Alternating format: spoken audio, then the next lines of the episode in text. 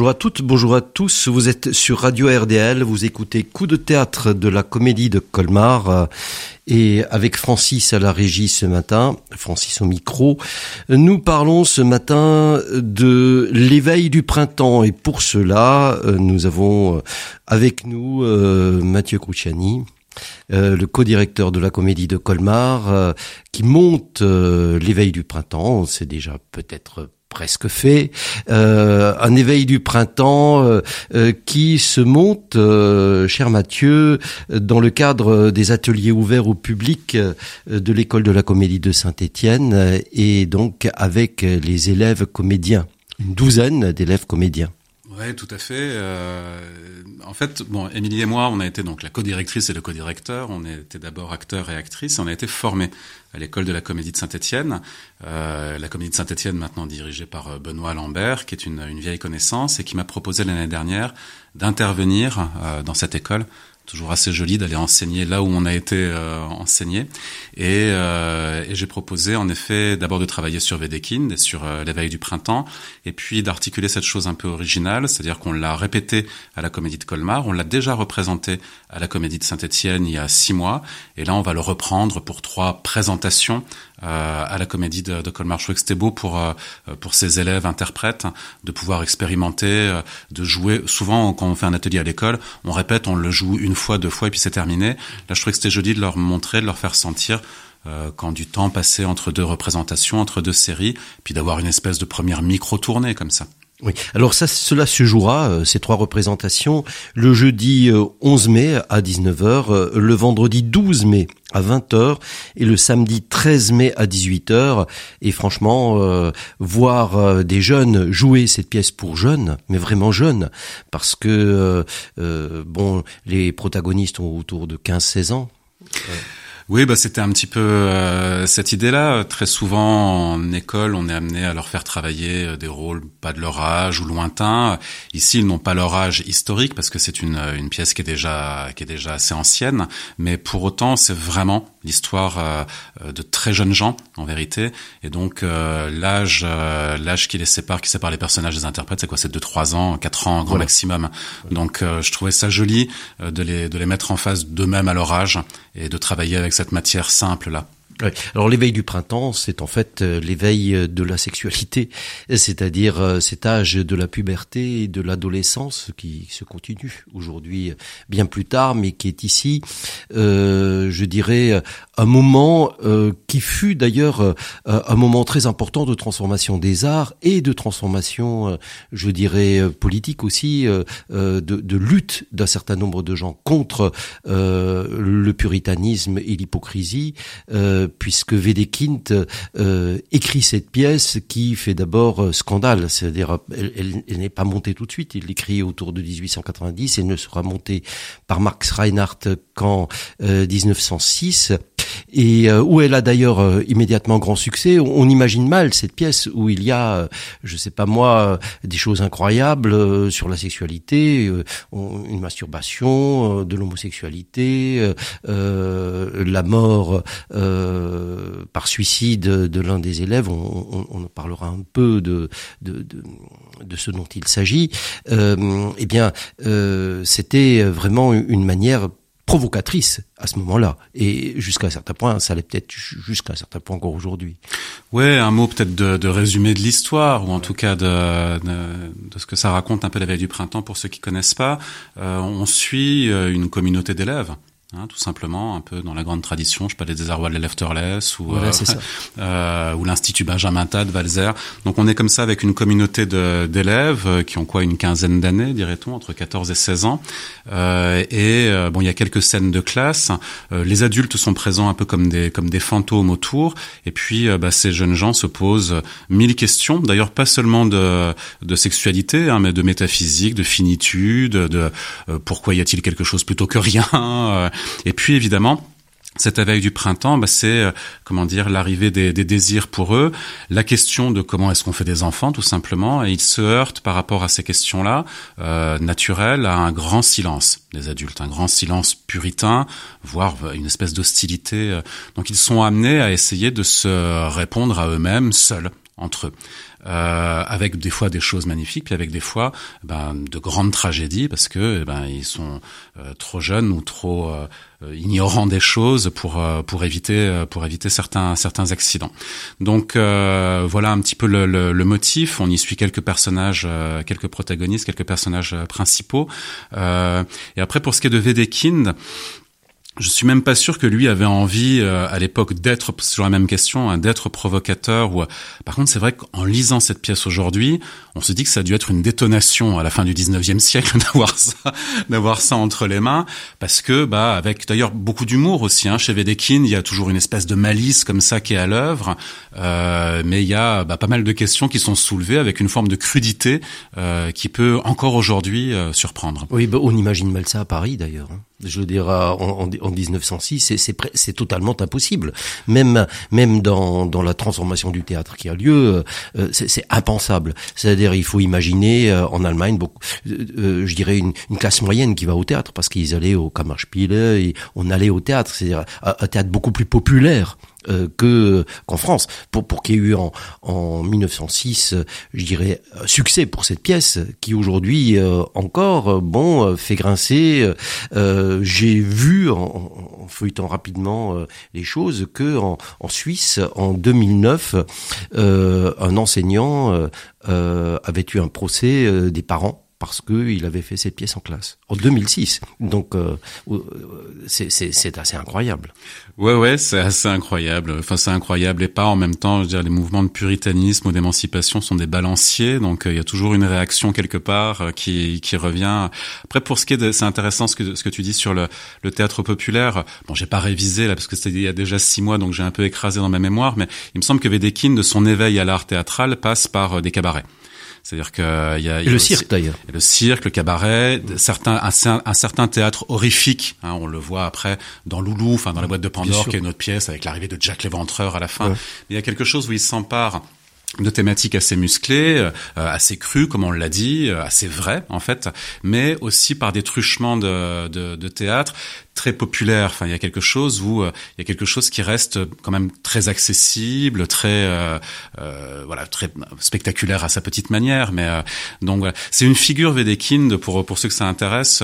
c'est une biographie intéressante. C'est une figure étonnante parce qu'il n'y a pas vraiment. Je crois qu'il est issu d'une famille assez noble, qui a migré aux États-Unis, qui est revenu un peu désargenté. Donc on sent un grand fond de culture chez lui, de culture classique.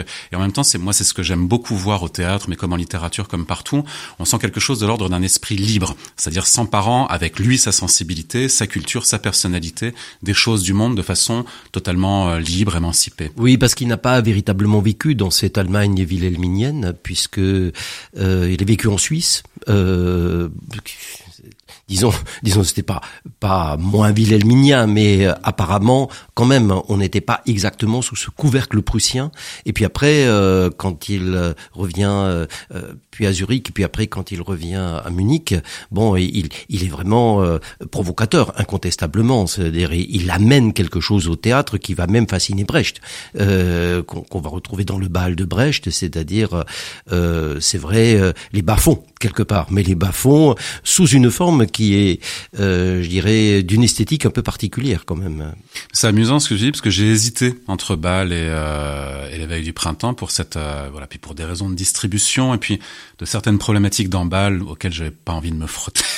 bon, euh, c'est une pièce qui est très belle, mais oui, il y a quelque chose de l'ordre d'une d'une lumière qui vient des bas-fonds, je sais pas, mais d'une espèce de d'endroit où ténèbres et lumière cohabiteraient comme ça et, et qui moi m'a beaucoup attiré et qui a très bien fonctionné avec les avec les avec les jeunes interprètes. Ah oui. Mais Ténèbres et lumière, c'est c'est le sujet de la pièce d'une certaine façon. C'est-à-dire ça s'appelle aussi tragédie enfantine et euh, le terme de tragédie est étonnant parce que tout le monde parle du drame, euh, les théâtres commencent à s'appeler Ibsen, etc. parce que le drame nordique est, est, est prédominant.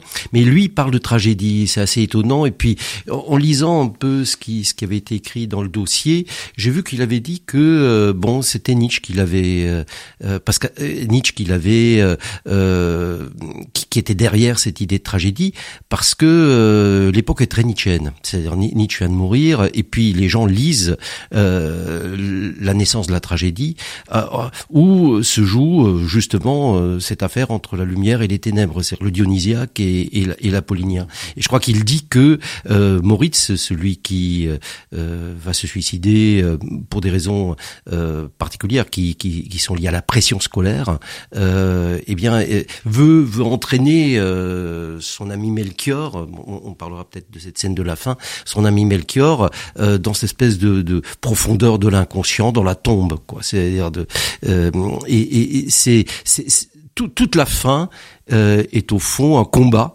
entre la lumière et, les ténèbres, l'inconscient et la, pulsion de vie et la pulsion de mort. Ouais, c'est oui, c'est juste. Bah, après tragédie enfantine pour une raison aussi assez simple, ce qui a une fatalité euh, dans tout ça, c'est-à-dire que si tu ne dis rien à tes enfants, si tu leur caches tout, si tu réunis toutes les conditions pour un drame, pour une mort euh, à la fin, bon bah il va arriver ce qui va arriver, il va y avoir des accidents. Hein, C'est-à-dire tu t'occupes pas de, de, de, la génération d'après. C'est ce qui se passe. C'est ce qu'on c'est ce qu'on lit là. Et après, je, je continue. Moi, je pense c'est difficile de monter ce genre de pièce sans se souvenir de sa propre adolescence. Euh, moi, j'en ai un souvenir qui correspond un peu à ce que tu dis, c'est-à-dire euh, quelque part beaucoup de pertes, de pertes de repères, de questions, et en même temps d'énormes pulsions de vie, des espèces de préscience, des espèces de voilà. J'ai trouvé que c'était moi un moment. Euh, je continue à trouver que c'est un moment où on, si je devais définir le moment où j'ai été le plus moi-même de façon inconsciente, c'est sans doute à l'adolescence. Voilà, dans tout le bordel que ça supposait, dans euh, voilà. Et donc, euh, je me souviens que j'avais, euh, on a tous un peu caressé des pulsions, alors érotiques très développées un peu partout, ou des pulsions de mort ou d'abandon, d'abandon de la société, de partir, de reprendre la montagne. De et j'aime beaucoup cette j'aime beaucoup cet âge de, de l'innocence et de la connaissance en même temps. Je trouve que c'est très bien retranscrit dans cette, dans cette pièce-là. Ce sont des jeunes gens qui, qui raisonnent beaucoup en plus, qui réfléchissent beaucoup avec une grande énergie. Et c'est quelque chose qu'il faut pas perdre avec l'âge, ça, le goût de penser. Alors euh, le plus énergique euh, s'appelle Melchior, euh, donc c'est un jeune homme qui est déjà qui, a des connaissances en tout cas, qui les qui les transmet un tout petit peu à son ami, non seulement comment on fait des enfants parce que ça c'est ça c'est une chose, mais aussi en général, c'est-à-dire il a, il a rapport à la vie et et au monde qui est déjà qui est déjà très différent de de ce qui se passe chez son ami Moritz. D'abord parce qu'il a une mère qui est un petit peu plus éclairée, alors que Moritz lui subit un, un père euh, absolument monstrueux qui d'ailleurs euh, euh, quand, quand, quand il quand le il redit sur sa tombe. Voilà, l'enfant est suicidé, il dit mais c'est pas mon fils quoi. Mmh, mmh. C'est c'est quelque chose d'absolument terrible. D'ailleurs les adultes sont monstrueux dans cette pièce. Oui, ils sont monstrueux jusqu'à la caricature. Hein. C'est-à-dire il y a des, les, les, scènes de comment dire du tribunal qui a euh, à un moment, il y a une scène euh, grosso modo de comment est-ce qu'on dit un conseil de discipline quoi à l'école. Bon, les personnages des professeurs sont quasiment caricaturés. En tout cas, ce sont des monstres euh, en vérité. Il y a pas mal de metteurs en scène ou de metteuses en scène qui s'amusent d'ailleurs à ne pas monter toute la partie. Je sais que mon copain Guillaume Vincent, il avait monté sans toute la partie des adultes, simplement centré comme ça sur sur sur les enfants. Après, ce duo dont tu parles, moi je l'aime beaucoup. On le voit se composer souvent à la jeunesse, c'est-à-dire le duo de celui qui est celui qui sait, celui qui est en face de la vie, celui qui correspond à son époque, même si je sais pas comment dire. Donc le personnage de Melchior est, euh, est capable, il quelque chose. Et puis celui de l'empêcher, euh, celui voilà de l'emprunter, celui pour qui tout est question, tout est problème, qui est le personnage de, de Moritz. Et c'est un magnifique duo ces deux amis-là, jusqu'à cette scène finale, moi je trouve évidemment euh, sublime au, au, au cimetière. Et c'est un des motifs qui m'a poussé à, à, travailler sur cette pièce. Je dis travailler et pas monter. C'est important pour euh, les gens qui vont venir nous voir. Et ils, ils sont assez nombreux. La prétention, enfin, l'ambition n'est pas la même quand on travaille avec des, avec des élèves. Et moi, j'aime bien cet endroit-là. Quand tu travailles vraiment avec une équipe de professionnels, tu vas chercher une dramaturgie personnelle, raconter une. C'est un endroit légèrement différent, un peu plus de l'ordre du laboratoire ouvert, euh, et où les enjeux ne sont pas les mêmes quand on travaille avec des, des, jeunes interprètes encore en formation. Je trouve que c'est ça qui va être beau à présenter là, c'est de se dire bah tiens, pour ceux qui vont aller à la Comédie de Colmar ces trois jours-là, ils vont aussi voir euh, des jeunes gens. Donc ça va raconter des jeunes gens en quête de plein de choses, mais on verra aussi des jeunes gens à l'œuvre, euh, en quête eux de bah, par où ça joue, par où je me sens heureux sur un plateau, voilà. Et ce petit endroit-là, j'ai trouvé beau, tendre, euh, intéressant de, le, de pouvoir l'ouvrir aussi à la Comédie de Colmar. Oui, parce que euh, on parlait des, des deux euh, garçons qui sont un peu au centre euh, de cette affaire-là. Il y en a d'autres, mais les filles aussi sont mhm. drôlement intéressantes parce que Vendla, qui est la jeune fille à qui qui, qui va faire l'amour avec avec, avec Melchior. et qui sera enceinte, elle, elle on, va l'avorter, elle va en mourir. autre autre problème qui qui est toujours présent dans dans aujourd'hui d'une manière ou d'une autre. Euh, et euh, Wendla est, étonnante parce que par exemple, elle a des tendances masochistes euh, particulières. La scène est très très étonnante, euh, la, scène avec Melchior. Je ne sais pas comment ça s'est reçu par exemple par par par les jeunes parce que ça c'est un élément un élément qu'on trouve comme ça chez Wedekind, c'est-à-dire qui, qui est sa crudité mais qui est aussi la marque même de l'époque, c'est-à-dire on dit ce qu'il en est véritablement de la diversité des pulsions. Exactement, et avec une liberté euh, qui, euh, c'est assez étonnant. Bah, euh, c'est donc pour le pour le dire pour nos auditeurs et nos auditrices, c'est une scène où un moment Wendla qui est une jeune femme qui est un des plus beaux personnages de cette, euh, cette pièce, pareil, qui est très euh, vitaliste, très rayonnante, comme ça, très ouverte au monde, puis qui va se prendre le monde en, pleine face, euh, malheureusement, mais qui est vraiment un personnage moi que j'aime que j'aime que j'aime beaucoup. Va demander à un moment, dans une espèce de mélange de, de jeu, d'excitation, encore un peu quasi enfantine, mais plus tout à fait, de demander à Melchior de, bah, de la frapper avec une badine, enfin avec une espèce de baguette.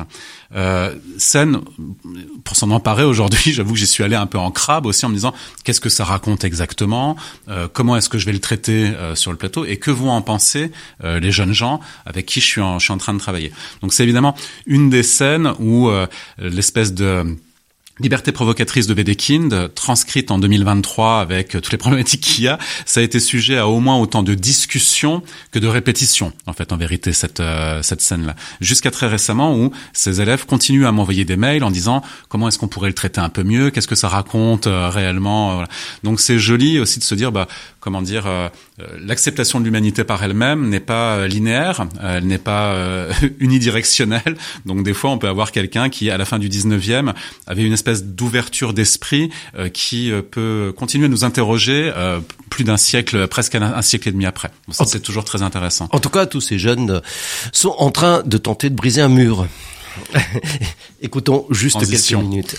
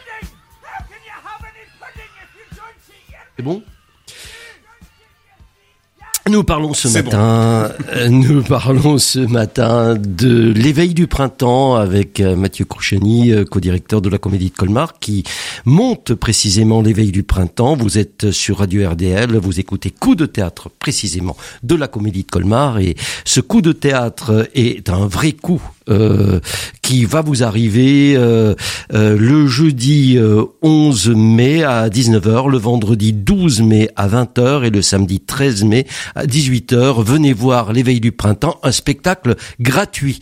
nous ne l'avions pas annoncé précédemment, mais il faut y insister. Venez voir, c'est un spectacle magnifique fait avec de tout jeunes acteurs, élèves acteurs de la comédie de Saint-Étienne.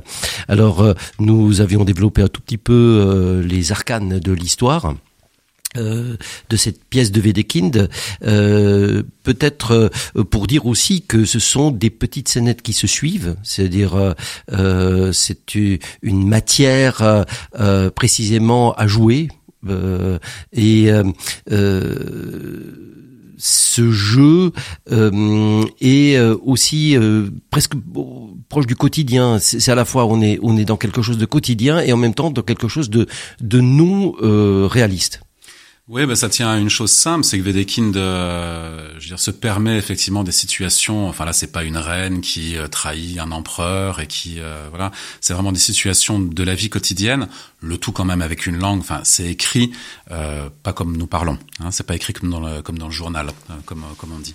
Donc il y a une une assez haute langue avec des percées poétiques. On ne l'a pas dit par moments qui sont qui sont très très belles. Un rapport singulier et très germanique aussi, hein, mais à la nature cosmologique comme ça, a quelque chose qui bruit toujours. Il y a une espèce de grand balancement du Oui, il y a Goethe en arrière-fond. Il y a Goethe en arrière-fond. Ce qui est Lifaust, Melchior Lifaust. Exactement. Ils disent, ils disent Faust tous les deux euh, à leurs heures perdues dans un dans, dans, dans le grenier de leur maison. Donc euh, il y a oui, il y a quelque chose qui est moi que j'aime beaucoup aussi dans dans cette littérature dramatique là où il y a une espèce de décalage entre des situations. Euh, bah, c'est des fois deux élèves qui font leur devoir et puis une mère qui amène simplement un goûter, hein, bon chose qu'on peut ou un père qui euh, qu'on peut vivre aujourd'hui, mais le tout dit avec une espèce de de langue assez formidable. La façon dont ces jeunes gens s'emparent de la langue, euh, de la poésie comme ça au quotidien, c'est quelque chose qui m'a beaucoup plu aussi. C'est-à-dire qu'on se fonde avec la façon dont on parle. Moi, j'ai des souvenirs de conversations avec des copines, des copains quand j'avais 14-15 ans, où on surparlait quelque part, hein, où on surdonnait de la référence. Et en même temps, c'était assez fondateur pour nous de s'essayer à une langue autre que simplement celle de l'école ou celle des habitus sociaux. Mmh. Parce que dans ce, ce qui est plutôt, euh, disons, quotidien, puisque ça, ça ça traite de choses très quotidiennes, euh, euh, comment porter une robe ou un, dessert qui arrive, voilà, des choses comme ça.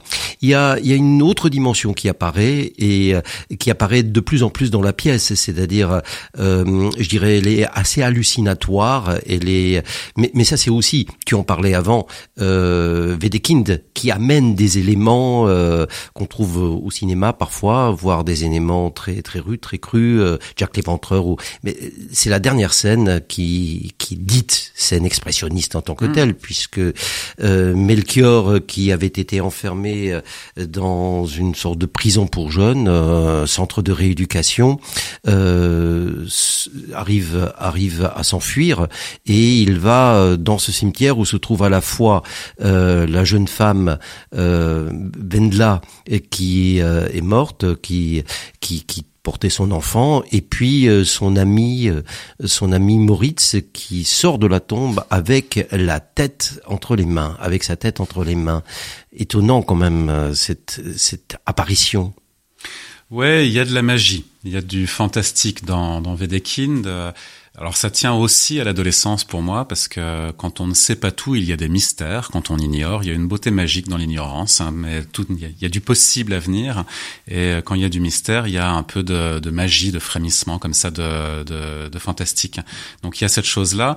Et puis euh, il y a effectivement cette dernière scène, presque un peu félinienne, dans le sens où il y a Shakespeare qui disait euh, sans ironie, pas de tragédie possible.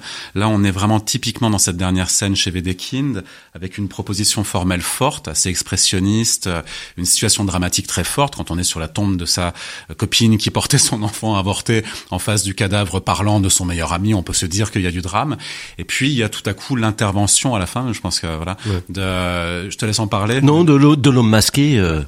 Intervention très mystérieuse. Donc en, substance, euh, euh, Moritz veut attirer Melchior dans le monde des morts. Hein, pour la pour la faire courte, euh, Melchior est désespéré, donc il a la tentation du suicide ou de rejoindre son ami, la tentation du néant hein, puisque il a plus de son amour est parti, son meilleur ami est parti, la société des hommes lui a tourné le dos ou en tout cas lui il a décidé de ne plus y adhérer euh, pour pour des raisons euh, pour de bonnes raisons.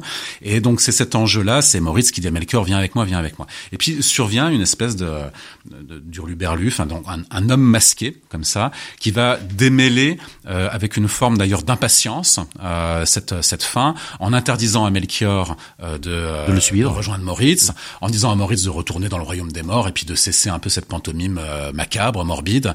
Et voilà. Donc c'est un vrai étonnement formel parce que on est quand même dans un tissu d'une fable. Bon, on l'a dit, réaliste, magique, mais en tout cas, euh, c'est il y a, y a, pas des fantômes toutes les dix secondes. Il y a pas. Et puis c'est un personnage assez fantasque, assez humoristique euh, très cassant, euh, très euh, comme ça, et dont on peut se demander qui le représente. C'est quoi cet homme masqué? Donc là, bah, toutes les conjectures sont, sont, sont possibles. C'est un peu une figure paternelle, un peu une figure, une espèce de divinité comme ça, un peu Védékind en vrai, qui entrouvre la, la déchire la page du livre et puis vient dénouer en personne, vient s'occuper en personne de dénouer ce drame et de prendre par la main euh, vraiment Melchior pour lui dire je vais t'aider. Enfin, c'est presque la première figure adulte euh, qui offre une assistance en fait à cet enfant sans danger. Ça. Mais en 1906, c'est Wedekind lui-même qui jouait l'homme masqué. Euh, dans la mise en, dans la mise en scène euh, de Max Reinhardt, euh, où c'est aussi le théâtre qui intervient, c'est-à-dire il, il, intervient sur quelque chose qui est euh, complètement euh, mortifère, euh, puisque la, la tragédie est, est, est, ainsi portée jusqu'au bout. Il y, a, il y, a, cette lutte entre la pulsion de mort et la pulsion de vie, et puis c'est le théâtre qui vient dans la figure même de, de Wedekind, du metteur en scène, qui de quelque chose comme du metteur en scène qui vient euh, dire il faut vivre. Vraiment, complètement. C'est ça qui se passe. C'est ça qui est beau et c'est ça qui préfigure un peu aussi. Enfin, c'est donc une intervention épique, comme l'on dit, hein, dans, dans, dans, dans, un déroulé euh, dramatique. Et euh, comme tu le disais à la pause en écoutant Pink Floyd, ça préfigure aussi euh, beaucoup de Brecht ou beaucoup comme ça d'une liberté formelle qui pourrait dire on peut on peut mener narration, on peut mener récit, on peut aussi l'interrompre si bon nous semble pour parler directement au protagoniste ou directement au public. Mmh. On peut multiplier les adresses et les distances de box. Oui, ces interruptions seront ensuite thématisées par Brecht. Euh, euh, elles, seront, euh, elles deviendront une théorie. Mais, mais alors que là, c'est plutôt un étonnement. C'est-à-dire, on est et puis on est dans parce parce que quand même la tragédie fonctionne puisqu'on suit ce qui leur arrive et, et, il est vrai que c'est absolument terrible, puisque euh, par rapport à ce monde adulte euh, et à cette pression globale, on, on voit mal comment euh, comment s'en sortir. Et là où il y avait, euh, je sais pas moi, un Deus ex machina euh, ailleurs, là, c'est les humains eux-mêmes qui, ou le théâtre lui-même qui vient dire, eh ben, eh ben non, voilà, il faut vivre et le théâtre c'est pour vivre, c'est pas du tout pour pleurer, pour alors s'apitoyer, pour, pour s'apitoyer, voilà. Ouais, mais c'est quelque chose qu'on peut, alors avec un peu de malice, mais chez Shakespeare, on peut le trouver déjà, euh, quoique de façon moins spectaculaire. Mais souvent, quand on travaille, je sais pas, beaucoup de bruit pour rien ou certaines comédies de Shakespeare, les, les, les happy end sont un peu forcés par Shakespeare, comme si lui-même intervenait en direct en faisant bon les amis, on a bien ri, on a bien pleuré, maintenant place à la vie et place à, et place à la suite. Donc là, bon, Wedekind euh, force le trait de ceci. Eh bien, place à la vie. Donc euh, merci beaucoup Mathieu pour euh, ce euh, développement sur ton travail ou sur votre travail avec avec les jeunes, que vraiment nous vous convions de venir voir. Donc jeudi, vendredi, samedi, 11, 12 et 13 mai. surtout que la pièce est gratuite d'une part, et puis que c'est vraiment un, un, très très beau spectacle et une très belle pièce et qui peut nous toucher tous encore aujourd'hui. Et vraiment, vive le théâtre. Au revoir Mathieu et merci beaucoup.